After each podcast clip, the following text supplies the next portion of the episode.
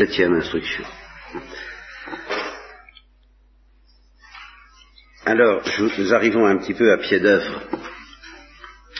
Nous, nous rapprochons du but que je, que je poursuis, qui est assez net dans mon esprit. Je ne voulais d'ailleurs pas euh, dire encore. Je vous ai parlé d'être habité par la gloire. Et en quoi ça se distingue d'être habité par la grâce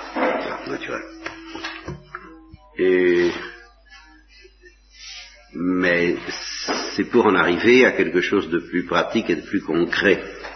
Je, je, je tiens en fait que d'être habité par la gloire et pas seulement par la grâce commande une conduite dite chrétienne différente de si nous étions seulement habités par la grâce.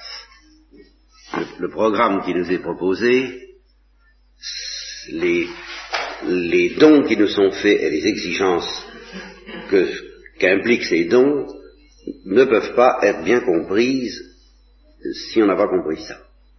Ce que ça veut dire d'être habité par la gloire.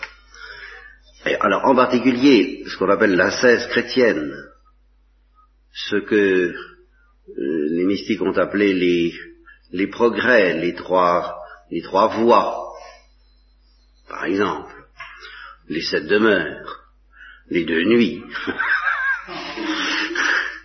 et euh, toutes sortes de choses de ce genre, ou Modi. Euh, tout ça n'a pas de sens en dehors de cette perspective d'être habité par la gloire. Et par ailleurs, dans un tout autre domaine apparemment, celui de la charité, la plus extérieure, la plus concrète, la plus matérielle, le dynamisme chrétien n'a pas de sens si on n'a pas compris ce que c'est que d'être habité par la gloire. Et ce que c'est que de prolonger le mystère du Christ sur la terre.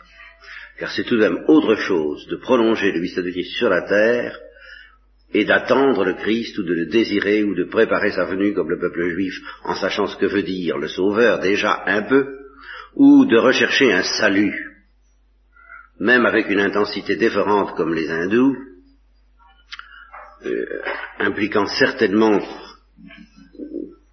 enfin des choses quoi que je ne veux pas préciser pour ne pas me lancer une fois de plus en dehors de mon sujet, euh, mais quoi qu'il en soit, pour quiconque n'est pas évangélisé et initié au mystère du Christ et rattaché physiquement au mystère du Christ, soit d'une manière visible par les sacrements, soit d'une manière invisible par des choses que Dieu peut faire, c'est ça que je n'exclus pas, que même dans les religions étrangères au christianisme, à titre que je crois quand même exceptionnel ni individuel, Dieu puisse rattacher physiquement quelqu'un au corps du Christ ressuscité depuis que le Christ est ressuscité, bien entendu.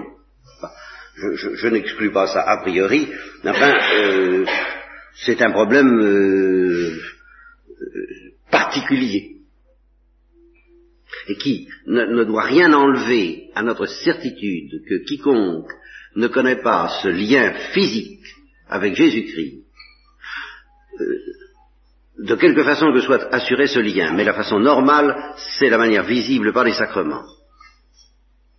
Eh bien, peut connaître le salut, peut être sauvé, peut connaître une certaine sainteté, mais de l'ordre euh, de l'Ancien Testament ou même de l'ordre de la sainteté que peuvent connaître les peuples avant l'avenue du Christ. C'est pas pareil. Voilà, c'est tout. Et alors ce c'est pas pareil, il, est d'une extraordinaire euh, urgence, comme on dit, un mot que j'aime pas trop. Mais euh, que vous, vous, qui êtes ici,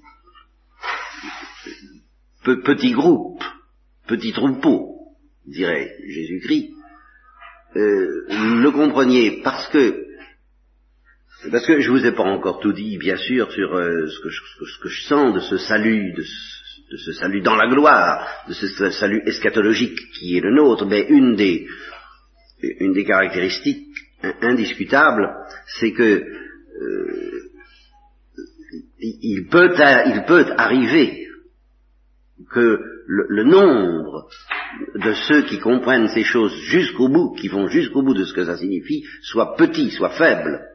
Et je ne dis pas que c'est sans importance pour le reste du monde, au contraire. Au contraire, il y, a, deux, possibilités, si vous voulez. L'une qui consiste à abandonner le reste du monde à, une sorte de ténèbres, bon, et puis une possibilité plus confiante, qui consiste à espérer que quand même le reste du monde soit sauvé, mais s'il est sauvé quand même, ce sera grâce à, grâce au Christ, mais grâce au petit nombre de ceux qui auront vécu le salut eschatologique en tant qu'eschatologique jusque dans sa plénitude, jusqu'au bout. Alors, il n'y a pas doute, je suis euh, euh, fidèle ou, pas fidèle pour cette tâche en ce qui me concerne, je, dois l'être pour ce qui est de la prédication, en tout cas. C'est-à-dire que c'est ça que je dois dire. Et que si je n'arrive pas à vous faire comprendre l'abîme qui sépare la sainteté à, l'extrême limite même de Saint Jean-Baptiste ou Saint Joseph, quant, à sa nature, d'avec la sainteté qui nous est offerte, eh bien j'ai raté mon coup point de vue prédication. C'est pas ça. D'ailleurs, je mettrai des nuances. Euh, Jean-Baptiste et Joseph ont tout de même été en contact avec le Christ, et euh, je vous dirais que ça change déjà beaucoup de choses. Ça, donne à leur sainteté une dimension qui est déjà bien plus étonnante que la dimension de ceux qui n'ont pas été en contact avec lui. Il, y a des, tas de nuances à mettre qui sont, comme je vous l'ai déjà dit hier, soir, et ça se sent particulièrement l'après-midi, qui sont, qui sont décourageantes, quoi, de complexité. Mais malgré toutes ces nuances, que je, ferai de mon mieux pour respecter, euh, il y, a une donnée massive que je voudrais aussi respecter et que je voudrais aussi vous faire respecter dans votre cœur et dans votre pensée. Alors, cette donnée massive est rattachée au mystère du Christ, évidemment. Alors, nous allons reparler un peu, assez rapidement d'ailleurs, du mystère du Christ, parce que tout est suspendu à cette affaire-là, et que maintenant nous, nous essayons de surprendre la Sainte Vierge en particulier, les apôtres ensuite, nous allons le voir, euh, et puis Marie-Madeleine également, ça a beaucoup d'importance, vous verrez pourquoi, nous essayons de les surprendre à partir du moment où le Christ existe. Alors, ce que je vais vous dire là, c'est un résumé extrêmement succinct, mais qui sera peut-être d'autant plus clair pour vous de ce que vous pourrez trouver dans le cahier sur la rédemption. Si vous voulez creuser cette affaire-là davantage, c'est là que vous que vous, le trouverez. Il y a une chose que je ne lâcherai évidemment pas à propos du mystère du Christ. Je ne lâcherai pas que c'est le Fils de Dieu. Ça, euh, c'est déjà un peu une originalité. Par conséquent, ne reculez pas. Sinon, tout ce que nous avons dit depuis le début de cette euh, retraite ne signifie plus rien, ne reculez pas devant l'affirmation, cette seconde affirmation alors, c'est que concernant la vie du Christ sur la terre, il était, et il fut le premier, et c'est lui qui donne un sens à cette notion, il était, quoique voyageur sur la terre, habité par la gloire. Est bien que je me tue depuis le début de la retraite à vous faire comprendre que c'est notre grandeur de chrétien d'être nous aussi habités par la gloire dans l'obscurité de la foi. J'ai découvert que c'était quand même assez paradoxal comme situation, et que, je, n'avais même, que moi-même, je n'avais pas suffisamment souligné la différence entre être habité par la gloire et habité par la foi, euh, par, par la grâce, sous prétexte que la grâce c'est déjà le germe de la gloire, et que tant qu'on est dans l'obscurité de la foi, eh bien il reste quand même quelque chose de ce qu'on de ce qu'il faut appeler le germe de la gloire. Qu'est-ce que vous voulez? Il n'y a pas doute que dans l'obscurité de la foi, nous avons le germe de la vision face à face, nous n'avons pas la vision face à face. Ça c'est sûr. Donc, je me trouve devant un paradoxe, et j'ai beaucoup de mal à m'en sortir, vous l'avez vous avez pu le constater, ça fait trois jours que je me euh, tortille un petit peu doctrinalement comme, comme un poisson dans sa nasse pour arriver à dégager un sens clair à cette notion habité par la gloire dans l'obscurité de la foi.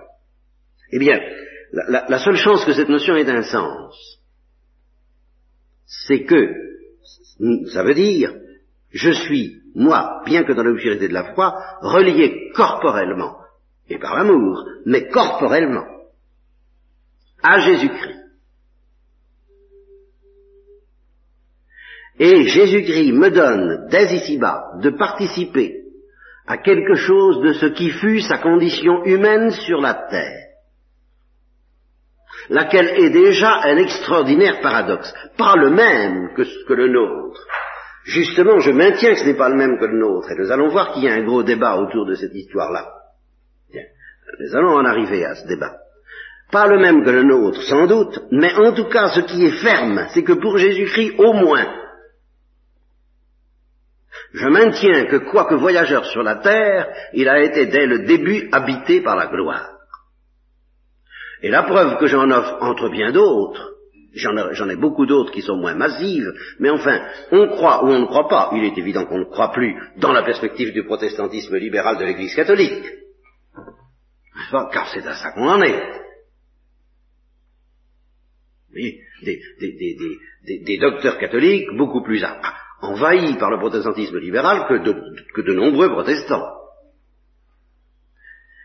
Eh bien, pour quiconque n'est pas euh, ivre de, démythologisation à la manière de Bultmann, qui lui est un protestant libéral, vous comprenez, eh bien, un événement comme la transfiguration, que nous devons considérer comme réel, qui, qui fascine toute la spiritualité des orthodoxes, laquelle est pratiquement suspendue à ce mystère de la transfiguration, Bon, eh bien, doit nous assurer que le Christ était habité par la gloire, enfin quoi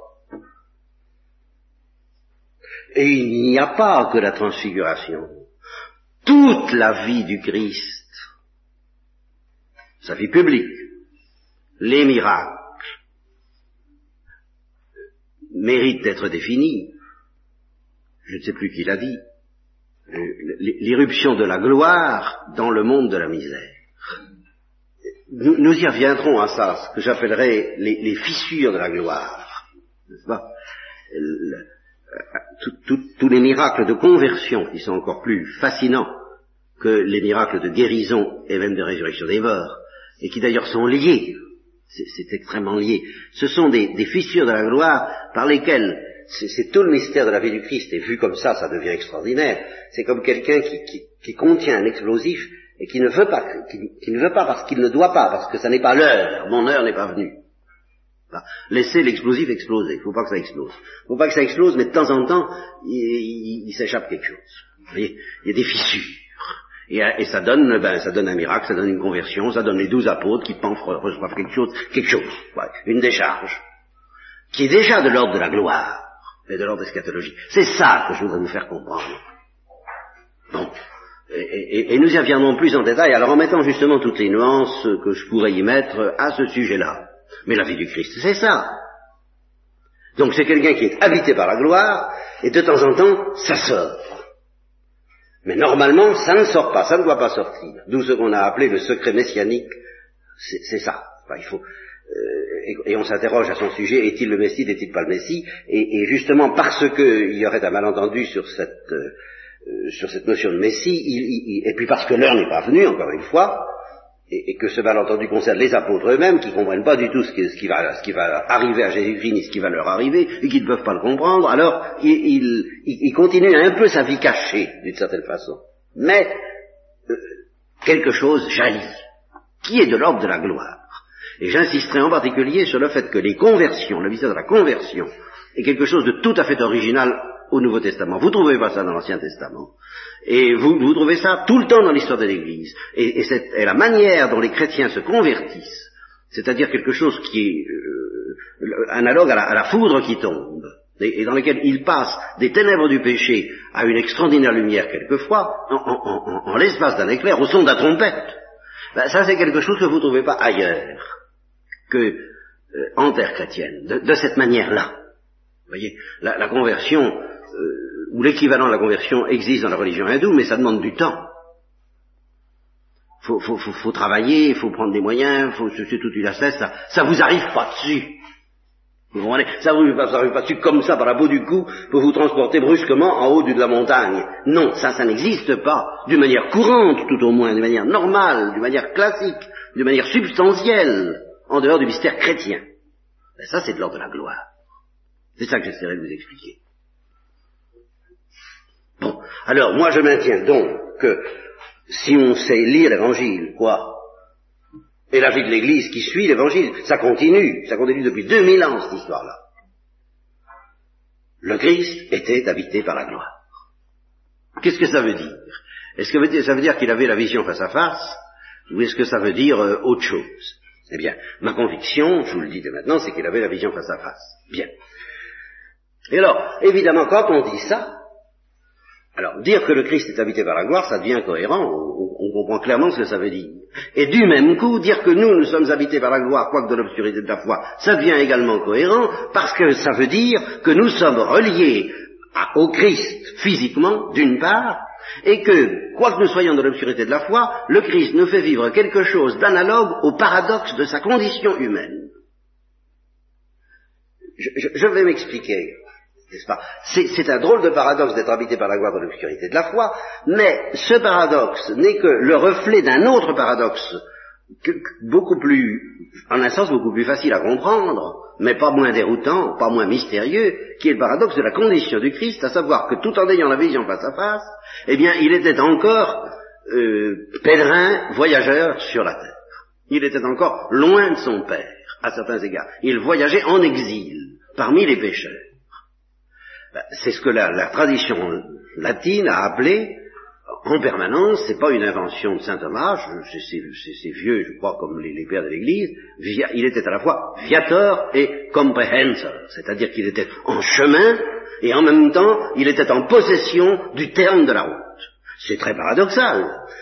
Mais enfin, c'est un paradoxe que l'on peut euh, définir de manière extrêmement précise, à savoir que dans les profondeurs que Maritain appelle supraconscientes de son être, il avait la vision, et puis que dans les profondeurs moins profondes et plus conscientes, eh bien, il était soumis, non pas à l'obscurité de la foi, mais aux vicissitudes de la psychologie humaine. Lorsqu'elle n'est pas eh inondée par la gloire. Autrement dit, la gloire de Jésus-Christ était captive.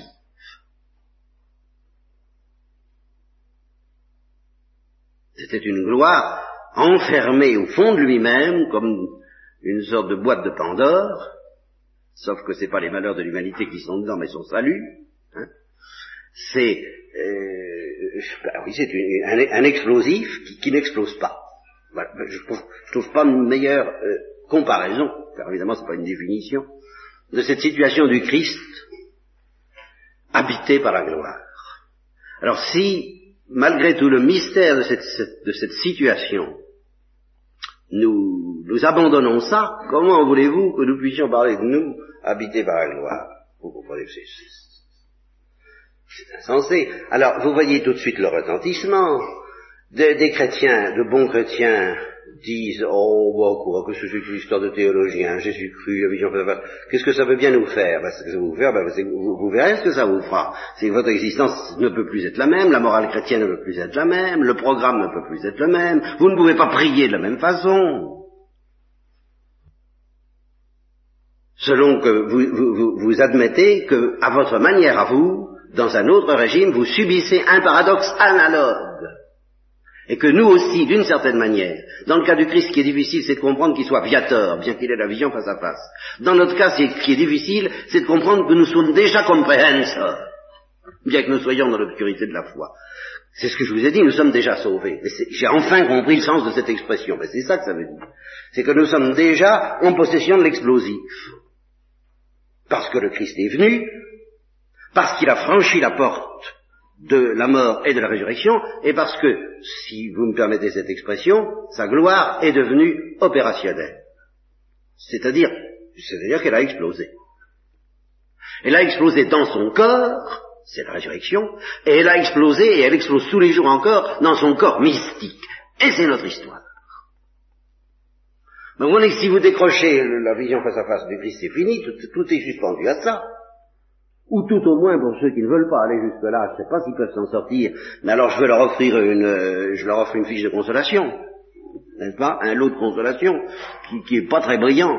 Je leur dirais, ben, admettez au moins qu'il est habité par la gloire de manière unique. Je sais pas s'ils peuvent, je sais pas si ça peut signifier grand chose dans l'obscurité de la foi lorsqu'on n'est pas, par malgré cette obscurité de la foi, relié à quelqu'un qui est vraiment dans la gloire. Je ne sais pas bien, moi. Mais enfin, si vraiment euh, qu'ils essaient, moi, je veux bien. En tout cas, euh, les explications que je vous offrirai euh, reposent sur cette vous comprenez, c'est déjà pas facile à expliquer, hein, tout ce que je vous explique. Alors, on va pas encore se compliquer l'existence en essayant de, transposer ça à un niveau où je ne suis pas sûr que ça soit intelligible. Hein, à savoir, imaginez que le Christ soit habité par la gloire tout en n'étant pas dans la, vision face à face. Je suis pas sûr que ça marche.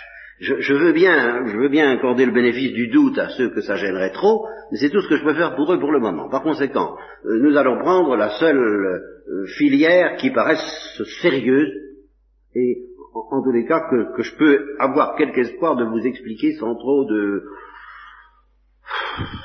de bafouillis, enfin je vous dis, vous aurez suffisamment à en subir comme ça, on va pas en remettre. Alors, donc le Christ avait la vision face à face dans les profondeurs de son âme, et ainsi il était habité par la gloire. Mais cette gloire était prisonnière. De quoi? Eh bien. Alors ça, je l'ai longuement développé, je vais me contenter de le rappeler avec une, expression qui nous servira une fois pour toutes, et pour tout développement à ce sujet, reportez-vous à votre euh, mystère de la rédemption habituel, c'est-à-dire votre fascicule, si vous l'avez. Voilà, là, je, crois que je m'en explique de mon mieux.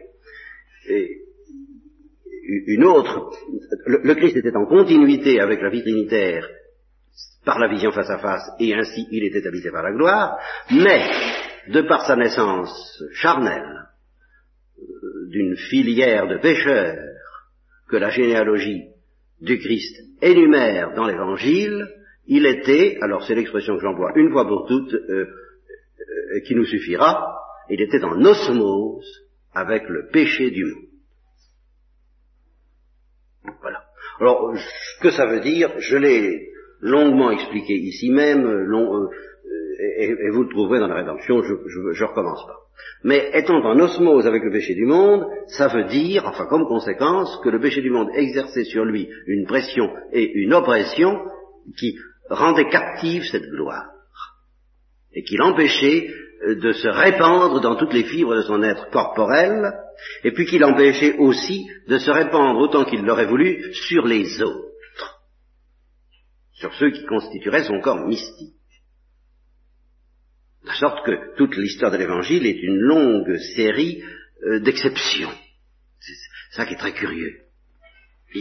C'est pour ça que c'est la seule réponse à ce paradoxe. Pourquoi il fait, il ressuscite un mort, pas deux? Pourquoi il guérit tel malade, pas d'autres Pourquoi il convertit tel et pas tel? Mais c'est que le royaume des cieux est déclaré. Il est proclamé. Il est déclaré présent. Il est là, dans la personne du Christ il n'est pas en fonction. Il n'est pas encore euh, inauguré efficacement. Et c'est pourquoi j'attacherai une importance extrême dans nos réflexions au, à un mystère dont je n'ai pas encore parlé au cours de ces retraites, le mystère de la Pentecôte, qui est le jour où l'explosif explose. c'est à ce moment-là que non seulement, vous voyez, ça se fait en deux temps l'explosion, la résurrection et la Pentecôte. Et alors avec ce, complément que nous aurons à regarder aussi de très près, Grignon de Montfort dit le, le, Christ est venu dans le monde une première fois par Marie, il reviendra dans les derniers temps par Marie, et il y a une troisième chose que je me permets de dire, c'est que la gloire du Christ est devenue, a explosé, et elle, elle nous a été communiquée comme gloire, et nous a rendu, et nous avons été rendus habité par la gloire en plénitude, par la gloire du ressuscité, par Marie encore, c'est là encore le mystère de la présence de Marie à la Pentecôte, et c'est ce que nous essaierons de voir ce soir. Euh, je, je, je, je, vous prédis, mais c'est ce genre de prédictions qui, heureusement d'ailleurs, quand je les fais, sont généralement contredites. Mais je, je crois avoir observé depuis le début de la retraite que les instructions du soir sont beaucoup plus laborieuses et enfin pour moi et peut-être pour vous que celle du matin, alors je, vous le prédis dans l'espoir que justement ça ne se réalise pas.